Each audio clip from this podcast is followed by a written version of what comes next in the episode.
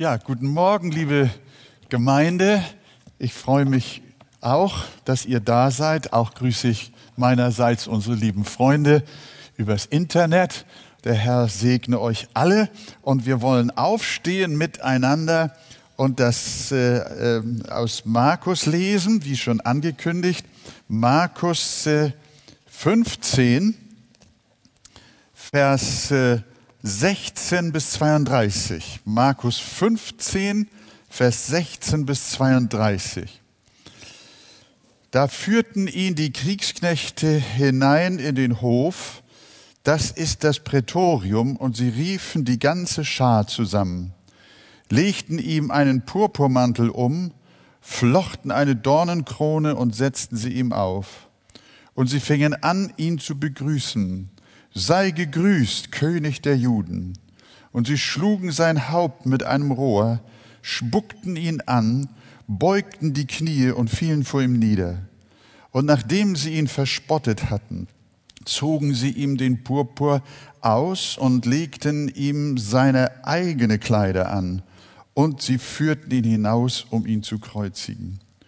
Und sie zwangen einen Vorübergehenden, der vom Feld kam, Simon von Kyrene, den Vater von Alexander und Rufus, ihm das Kreuz zu tragen. Und sie brachten ihn auf den Platz Golgatha, das heißt übersetzt Schädelstätte. Und sie gaben ihm Myrrenwein zu trinken, aber er nahm ihn nicht. Und nachdem sie ihn gekreuzigt hatten, teilten sie seine Kleider und warfen das Los darüber, was ein jeder bekommen sollte. Es war aber die dritte Stunde, als sie ihn kreuzigten. Und die Inschrift, die seine Schuld anzeigte, war darüber geschrieben, der König der Juden. Und mit ihm kreuzigten sie zwei Räuber, einen zu seiner Rechten und einen zu seiner Linken. Da wurde die Schrift erfüllt, die spricht, und er ist unter die Gesetzlosen gerechnet worden. Und die Vorübergehenden lästerten ihn, schüttelten den Kopf und sprachen, Ha, der du den Tempel zerstörst und in drei Tagen aufbaust, rette dich selbst und steige vom Kreuz herab. Gleicherweise spotteten aber auch die hohen Priester untereinander samt den Schriftgelehrten und sprachen, andere hat er gerettet, sich selbst kann er nicht retten der Christus, der König Israels, steige nun vom Kreuz herab, damit wir sehen und glauben. Auch die, welche mit ihm gekreuzigt wurden, schmähten ihn. Amen. Wir nehmen Platz miteinander.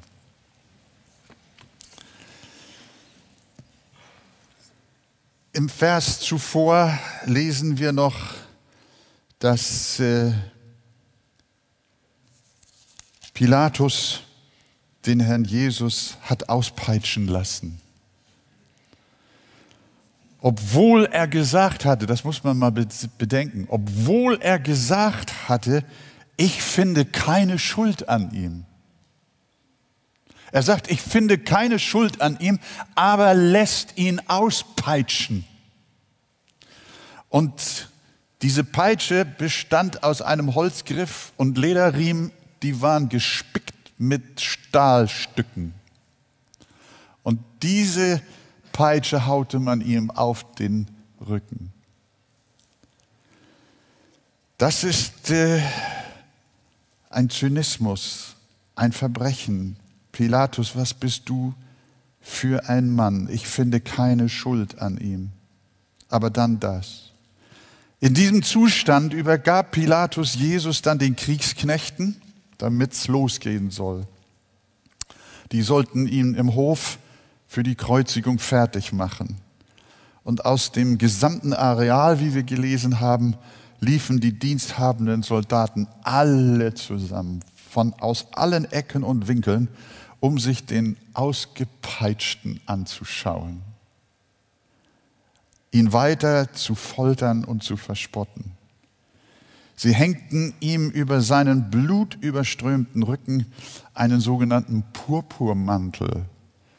Das war ein, wie auch Ausleger und Historiker zu berichten wissen, ein ausgedienter Militärmantel, der äh, aufgrund seines ausgeblichen Seins eine purpurähnliche Farbe angenommen hatte. Es war ein altes Lumpenstück, wenn man so will. Und mit dieser alten Robe wollten sie Jesus als König vorführen und ihn verhöhnen.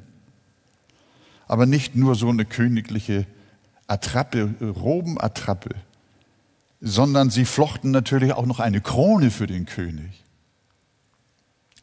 Aber wir wissen, die war aus Dornen und stülpten sie ihm auf und sie gaben ihm auch noch einen Stock in die Hand, als königliches Zepter, versteht sich. Und dann fielen sie auch noch sarkastisch vor ihm nieder und riefen, sei gegrüßt, König der Juden. Unglaublich. Sie hatten einen zynischen Spaß daran, den Sohn Gottes mit Spott und Hohn zu erniedrigen.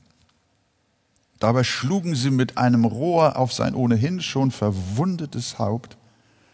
Sie spuckten ihn an und fielen erneut vor ihm auf die Knie. Sie gaben ihm der totalen Lächerlichkeit preis. Und an dieser Stelle, da stockt einem der Atem. Das passiert ja auch noch heute, dass Menschen rabiat, rücksichtslos, ohne Gottesfurcht. Lästern, spotten, Jesus verspotten, Gott verspotten, die Christen verspotten. Da machen sie sich also gar keine Gedanken, kein Gewissen. Aber die Bibel sagt schon im Psalm, der im Himmel wohnt, lacht ihrer. Und der Herr spottet ihre. Das Bild wird sich wenden und sich umdrehen. Diese Menschen haben Jesus ausgelacht, ihn verhöhnt und verspottet. Aber schon unser Sprichwort weiß etwas dazu zu sagen. Wer zuletzt lacht, der lacht am besten. Das sagen Menschen. Das haben sie auch schon verstanden. Aber die Bibel sagt, irret euch nicht, Gott lässt sich nicht spotten. Denn was der Mensch sieht, das wird er ernten. Ich habe Menschen Jesus verspotten und verlästern sehen. Aber ich habe auch ihr elendes Ende gesehen.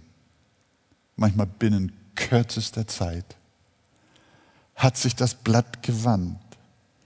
Und Paulus schreibt an die Galater und auch an alle Menschen. Denn wenn jemand meint, etwas zu sein, diese Soldaten und diese hohen Priester und dieser Herodes und dieser Pilatus, oh, die meinten etwas zu sein. Oh, das waren erhabene, überlegene, tolle Leute. Jesus. Oh. Aber Paulus sagt dann, wenn jemand meint, etwas zu sein, da er doch nichts ist, der betrügt sich. Und so rate ich auch uns und allen unseren Freunden, die uns auch zuhören, hier oder auch draußen, möchte euch von Herzen bitten, überhebt euch nicht über Gott.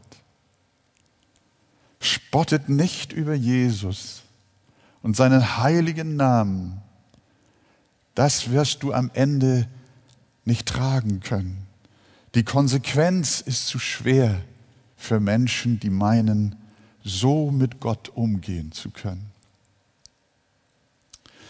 Nachdem die selbstherrlichen römischen Soldaten Jesus verspottet hatten, dann zogen sie ihm die alte purpurne Robe wieder aus. Und wir haben gelesen, sie zogen ihm sein eigenes Gewand wieder an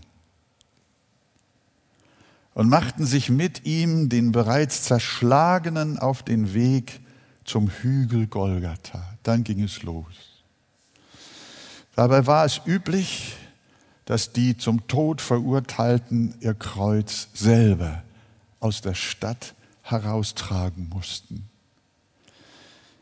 Aber keiner von den zuvor zum Kreuzestod verurteilten, wurde vorher schon so zugerichtet wie unser Herr Jesus Christus, unser Heiland. Nach kurzem Versuch, das Kreuz zu tragen, es zu schleppen, es zu schleifen, brach er aufgrund von Erschöpfung zusammen. Natürlich hätten die römischen Soldaten kurzen Prozess machen können und selber das Kreuz tragen. Aber diese Herren tragen doch diesem Typen nicht das Kreuz. Ah, da kommt einer. Wir wissen zwar nicht, wer das ist, der kommt vom Land, wie die Schrift uns sagt. Und sie verrät uns auch den Namen, das war der Simon von Kyrene. Das heißt, geboren in Kyrene, das ist Nordafrika, so in der Grenzregion des heutigen Ägypten und Libyen. Und dieser Simon von Kyrene, den schnappen sie sich. Wir haben gelesen, und sie zwangen einen Vorübergehenden, der vom Feld kam, Simon von Kyrene, den Vater von Alexander und Rufus, ihm das Kreuz zu tragen. Wenn wir uns an dieser Stelle einen kleinen Moment innehalten und versuchen, so ein bisschen die, die, alles, was die Bibel uns zu diesem Punkt sagt, berücksichtigen, dann ergibt sich eine unglaubliche Geschichte nämlich eine Geschichte von Gottes herrlicher Vorsehung. Ein wildfremder Simon von Kyrene, der zufällig, in Anführungsstrichen, vom Land her in die Stadt Jerusalem unterwegs war, den schnappen sich die Soldaten und der muss den Liebesdienst nun tun an Jesus und ihm das Kreuz tragen und kommt auf diese Weise natürlich wohin? nach Golgatha. An den Ort. Da wollte er nie hin. Das hatte er nicht vor. Das war nicht sein Plan. Aber Gottes Plan. Simon von Kyrene trägt das Kreuz. Denn der andere Simon, der Simon Jona, der war nicht da. Aber diesen Fremden hatte Gott dazu ausersehen, denn wenn wir die biblischen Berichte richtig verstehen, dann muss dieser Simon von Kyrene durch diesen unvorhergesehenen Umstand auf Golgatha schließlich zum Glauben gekommen sein. Sein Weg, den er vorhatte, änderte sich radikal. Und er kam durch den Vorgang des Kreuztragens unbeabsichtigt direkt zur Schädelstätte, zum Geschehen der Hinrichtung und Kreuzigung Jesu. Unbeabsichtigt, ungeplant. Er erlebt es hautnah mit. Und offensichtlich bekehrt er sich. Woher können wir das wissen? weil Markus später, als er das Evangelium schreibt, uns ganz vertraut von den Söhnen dieses Kyreners erzählt. Denn habt ihr noch in Erinnerung, sie zwangen einen Vorübergehenden, der vom Feld kam, Simon von Kyrene, und jetzt der Vater von Alexander und Rufus. Das waren vertraute Namen. Die Söhne waren vertraut. Wie kommt das? Als dieser Fremde auf den Kreuzeszug stieß, war er ein Vorübergehender, wie die Bibel uns sagt, den auch Markus nicht kannte. Als er später aber seinen Bericht aufschrieb, war er ein, kein Unbekannter mehr, sondern da war er der Vater von Alexander und Rufus. Das heißt, diese beiden waren in der jungen Gemeinde bekannt. Sonst könnte Markus nicht so vertraut ihre Vornamen nennen. Und in seinem Brief an die Römer grüßt Paulus sogar die ganze, fast die ganze Familie und schreibt, grüßt den Rufus, den Auserwählten im Herrn und seine Mutter, die auch mir eine Mutter ist. Demzufolge scheint die ganze Familie des Simon von Kyrene gläubig geworden zu sein. Es ist eine dramatische äh, Vorsehungsgeschichte Gottes. Zufälle sind, werden in unseren Augen als Zufälle wahrgenommen. Aber bei Gott gibt es keine Zufälle. In vielen TV-Zuschauerreaktionen Ihr lieben Missionsfreunde, ihr lieben Fernsehzuschauer, liebe Gemeinde, da lesen wir immer und immer wieder, Jahre und Jahrzehnte habe ich das schon gelesen. Dann heißt es, durch Zufall sind wir auf ihre Sendung gestoßen. Durch Zufall sah ich ihr Buch bei meiner Nachbarin. Durch Zufall landete ich hier am Doris Weg in der Arche. Eine Frau berichtete uns, dass sie beim Platznehmen in der Hamburger S-Bahn zufällig ein Traktat von der Arche auf dem Sitz gefunden hat, las es, war gefesselt und landete hier und wurde errettet. Ein Blättchen auf einer leeren Bank in der S-Bahn. Glory. Zufall. Nein, mit Simon Kyrene, das war kein Zufall. Da kam ein Vorübergehender vom Lande daher und den, zufällig nahmen sie sich den. Er kam nach Golgatha. Glaubt ihr, dass der nach Golgatha kam, weil Gott es wollte? Hundertprozentig. Gelobt sei der Name des Herrn. Ich habe sogar von jemandem gelesen, der saß in der Bahn zu der Zeit, als man noch die Fenster runterziehen konnte während des Fahrens ärgerte sich also beim Bahnfahren über die Bibel, die er las, war ein ungläubiger Mensch, irgendjemand hatte sie ihm geschenkt, konnte damit nichts anfangen und hat gedacht, was soll der Quatsch, reißt ins Fenster runter und wirft die Bibel aus dem Fenster auf einen direkt neben den Gleisen gehenden Weg. Die zerflatterte Bibel fällt dorthin, es kommt ein Mensch der dabei war, sich das Leben nehmen zu wollen, der findet die Bibel, liest ein paar Verse, die greifen ihn so an und er wird errettet und alles ist gut. Sag doch mal Amen. Ja, ihr könnt auch mal in die Hände klatschen, wenn ihr wollt. Ja, äh, ist zwar nicht überzeugend, wie ihr das macht. Wer von euch glaubt, dass, bei, dass Gott alle Ereignisse in unserem Leben und im Leben eines jeden Menschen in seiner weisen und klugen Hand hat. Wer glaubt das? Der klatscht mal in die Hände. Der klatscht mal in die Hände. Ja. Es ist, es, es ist noch ein bisschen früh der erste Gottesdienst, nicht wahr?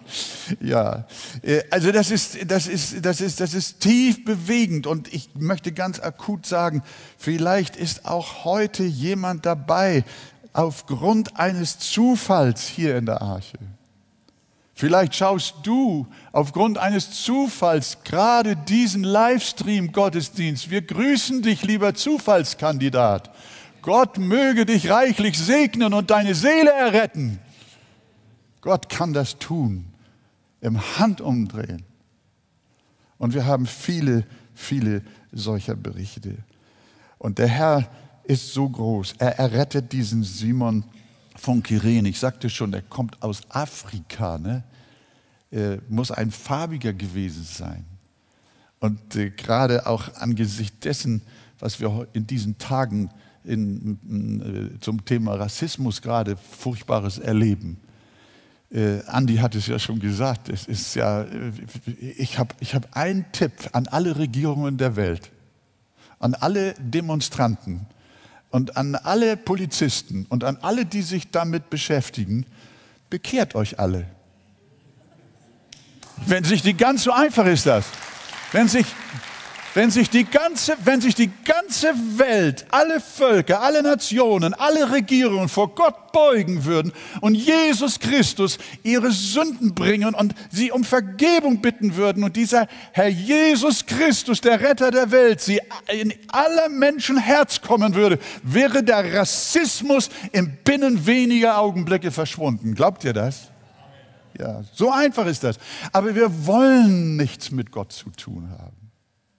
Wir wollen uns nicht helfen lassen. Und dann basteln und doktern wir weiter und wirtschaften uns immer tiefer rein und sacken immer tiefer ab und immer mehr Mord, immer mehr Totschlag, immer mehr Hass, immer mehr Elend. Warum macht ihr das, Freunde? Liebe Leute, bekehrt euch doch.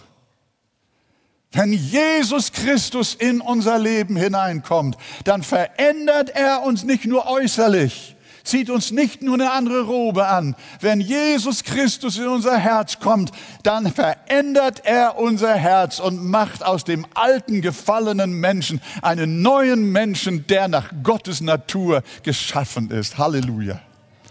Und Freunde, so wird es auch kommen. Am Ende der Zeit, nachdem die Menschen über Jahrhunderte und Jahrtausende sich nicht helfen lassen wollen, von dem einen, der ihnen hätte helfen können. Kommt der König aller Könige wieder, Jesus Christus, und dann werden sie zu ihm kommen aus allen Völkern, aus allen Nationen, aus allen Stämmen, aus allen Sprachen, egal wo sie herkommen, vor Gott gilt kein Ansehen der Person. Und wir werden alle bei ihm sein, in Frieden, Freude und ewigem Leben. Gelobt sei sein Name. Amen. Eine solche Hoffnung haben Christen. Und ihr solltet alle neidisch sein. Das ist die Geschichte von Simon von Kyrene. Er ist ein Typus für die Nachfolge Christi. Das ist das nächste. Er trägt das Kreuz Jesus nach. Und genau das hat Jesus gesagt, wer mir nachfolgen will, der verleugne sich selbst und nehme sein Kreuz auf sich und folge mir nach.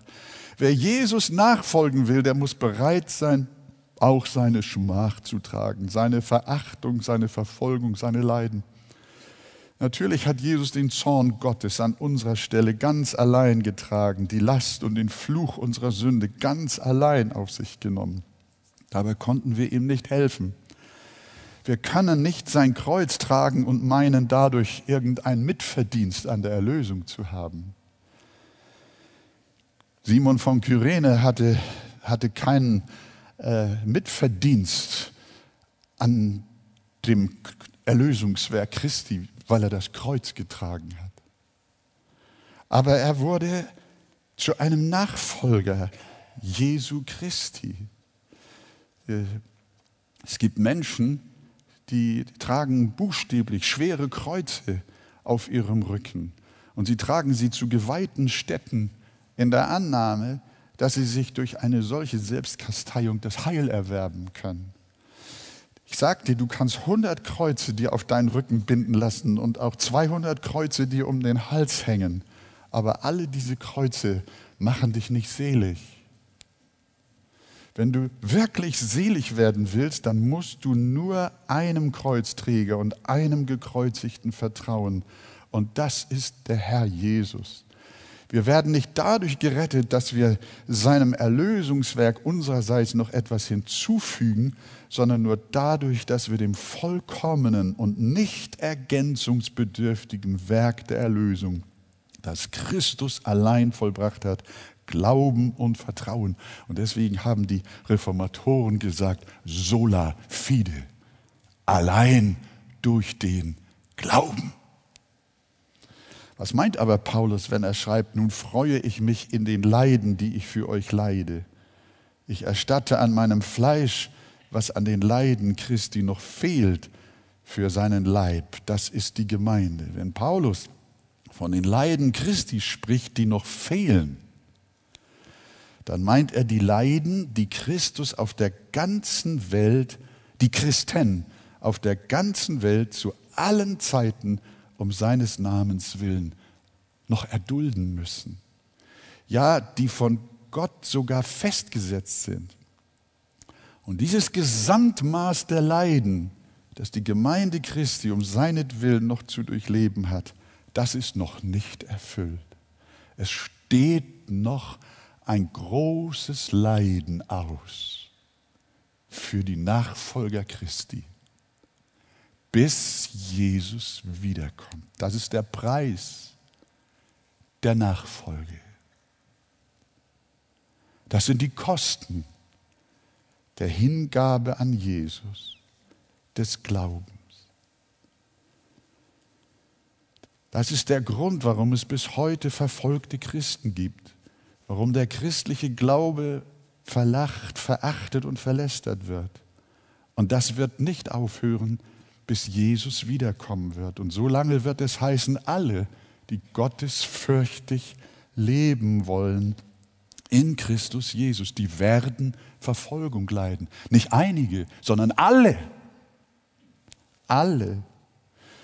Mein Freund, lieber Bruder, liebe Schwester, bist du bereit, Nachteile, Ausgrenzung, Verachtung und Verhöhnung um Christi willen auf dich zu nehmen, Lasten und Leiden um deines Bekenntnisses willen zu tragen? Dann bist du ein Kreuzträger dann gleichst du dem Bild des Simon von Kyrene. Und ich möchte für dich beten, dass du ein solcher Nachfolger Christi bist, der um Jesu willen keine Leiden scheut. Ich bitte euch, betet auch für mich. Betet. Gott helfe uns. Der Text ist so gefüllt mit Segen, er trieft von Herrlichkeit, dass ich den ganzen Tag bräuchte, diesen Text mit euch zu besprechen. Aber ich will noch Vers 23 herausgreifen. Nachdem der Kreuzeszug an den Hügel Golgatha draußen vor den Toren Jerusalems angekommen war, lesen wir, dass sie Jesus vor der Kreuzigung ein Betäubungs- und Schmerzmittel geben wollten. Denn es heißt wörtlich, Vers 23, und sie gaben ihm Myrrenwein zu trinken, aber er nahm ihn nicht. Es handelt sich um ein Gemisch aus Wein und Myrrhe, das sehr bekannt war das dem Heiland durch Betäubung die äußersten Schmerzen nehmen sollte. Denn jetzt sollte die Kreuzigung. Sie waren auf Golgatha angekommen mit dem Kyrene, Simon von Kyrene. Waren sie da angekommen und nun sollte ja das, die Tortur losgehen. Und äh, so könnte man fast denken, als ein Akt des Mitgefühls geben sie ihm vorher noch so ein bisschen Beruhigung und Betäubung. Wahrscheinlich, und so wollten sie ihn stillestellen, bevor sie Hand an ihn legten, ihn aufs Holz warfen und seine Hände und Füße mit Hammer und Nagel daran befestigten.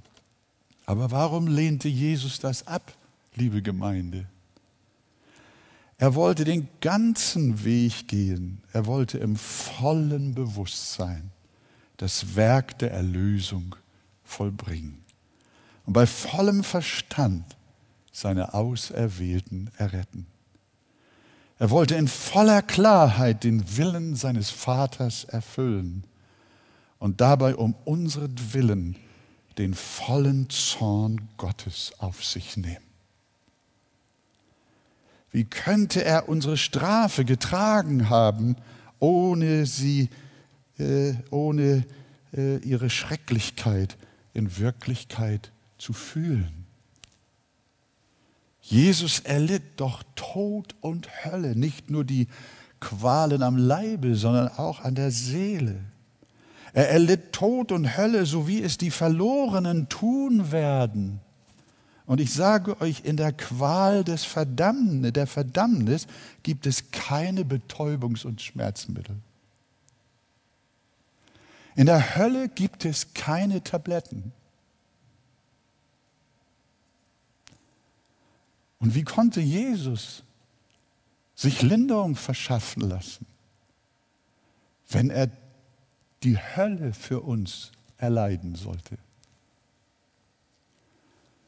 So wie die Gottlosen die volle Wucht der Strafe Gottes erleiden werden, so musste Jesus ebenfalls die Wucht des göttlichen Zorns für die Glaubenden, die ihm vertrauen, erleiden.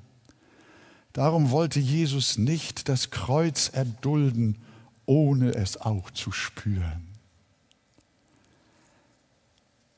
Er wollte auch und musste den Druck der Sünde, des Fluches der Menschheit spüren, an seiner Seele und an seinem Leibe. Wenn er das nicht getan hätte und diese Qualen nicht voll bis zur Neige getrunken hätte, dann hätte er auch niemals seine gewaltigen Worte am Kreuz sagen können. Hätte, wir hätten niemals ihn rufen hören, Eli, Eli, lama asabtami, mein Gott, mein Gott, warum hast du mich verlassen? Er hätte auch nicht beten können, Vater, vergib ihnen, denn sie wissen nicht, was sie tun. Bei abgedunkeltem Bewusstsein hätte er auch nie mit einem Schächer reden und zu ihm sagen können, wahrlich, wahrlich, heute noch wirst du mit mir im Paradies sein. Danke, Jesus, dass du den Myrrenwein nicht genommen hast. Wir hätten auch nie die köstlichen Worte der Ergebung gehört. Vater, in deine Hände befehle ich meinen Geist. Und auch das letzte Wort am Kreuz wäre nicht in dieser Welt erklungen. Es ist vollbracht, aber er war da. Er hat gelitten. Unser Herr und Meister verzichtete auf Erleichterung und Linderung, damit er bei vollen Sinnen das Werk des Heils ohne Umwege ging und den Kelch in der Tat bis zum letzten Tropfen trank. Wir wissen auch aus den Evangelien insgesamt, Jesus ging nie den leichteren Weg. Als er Hunger hatte, meinte der Teufel, sprich doch nur ein Wort, dann wird aus diesen Steinen Brot und du hast was zu essen. So einfach ist doch das. Aber Jesus tat es nicht. Und als Satan ihm vorschlug, diese Welt doch auch ohne Leiden zu gewinnen, lehnte Jesus ab.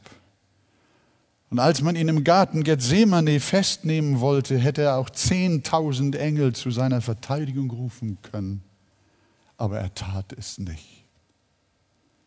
Und als er sich mit ein wenig Myrrenwein das Kreuz hätte erleichtern können, lehnte er ab.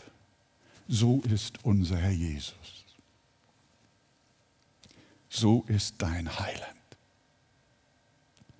Er hat es alles bis zur Neige für dich erduldet. Halleluja. Er schonte sich nicht, sondern ging bis zum letzten, damit wir eine volle Erlösung haben.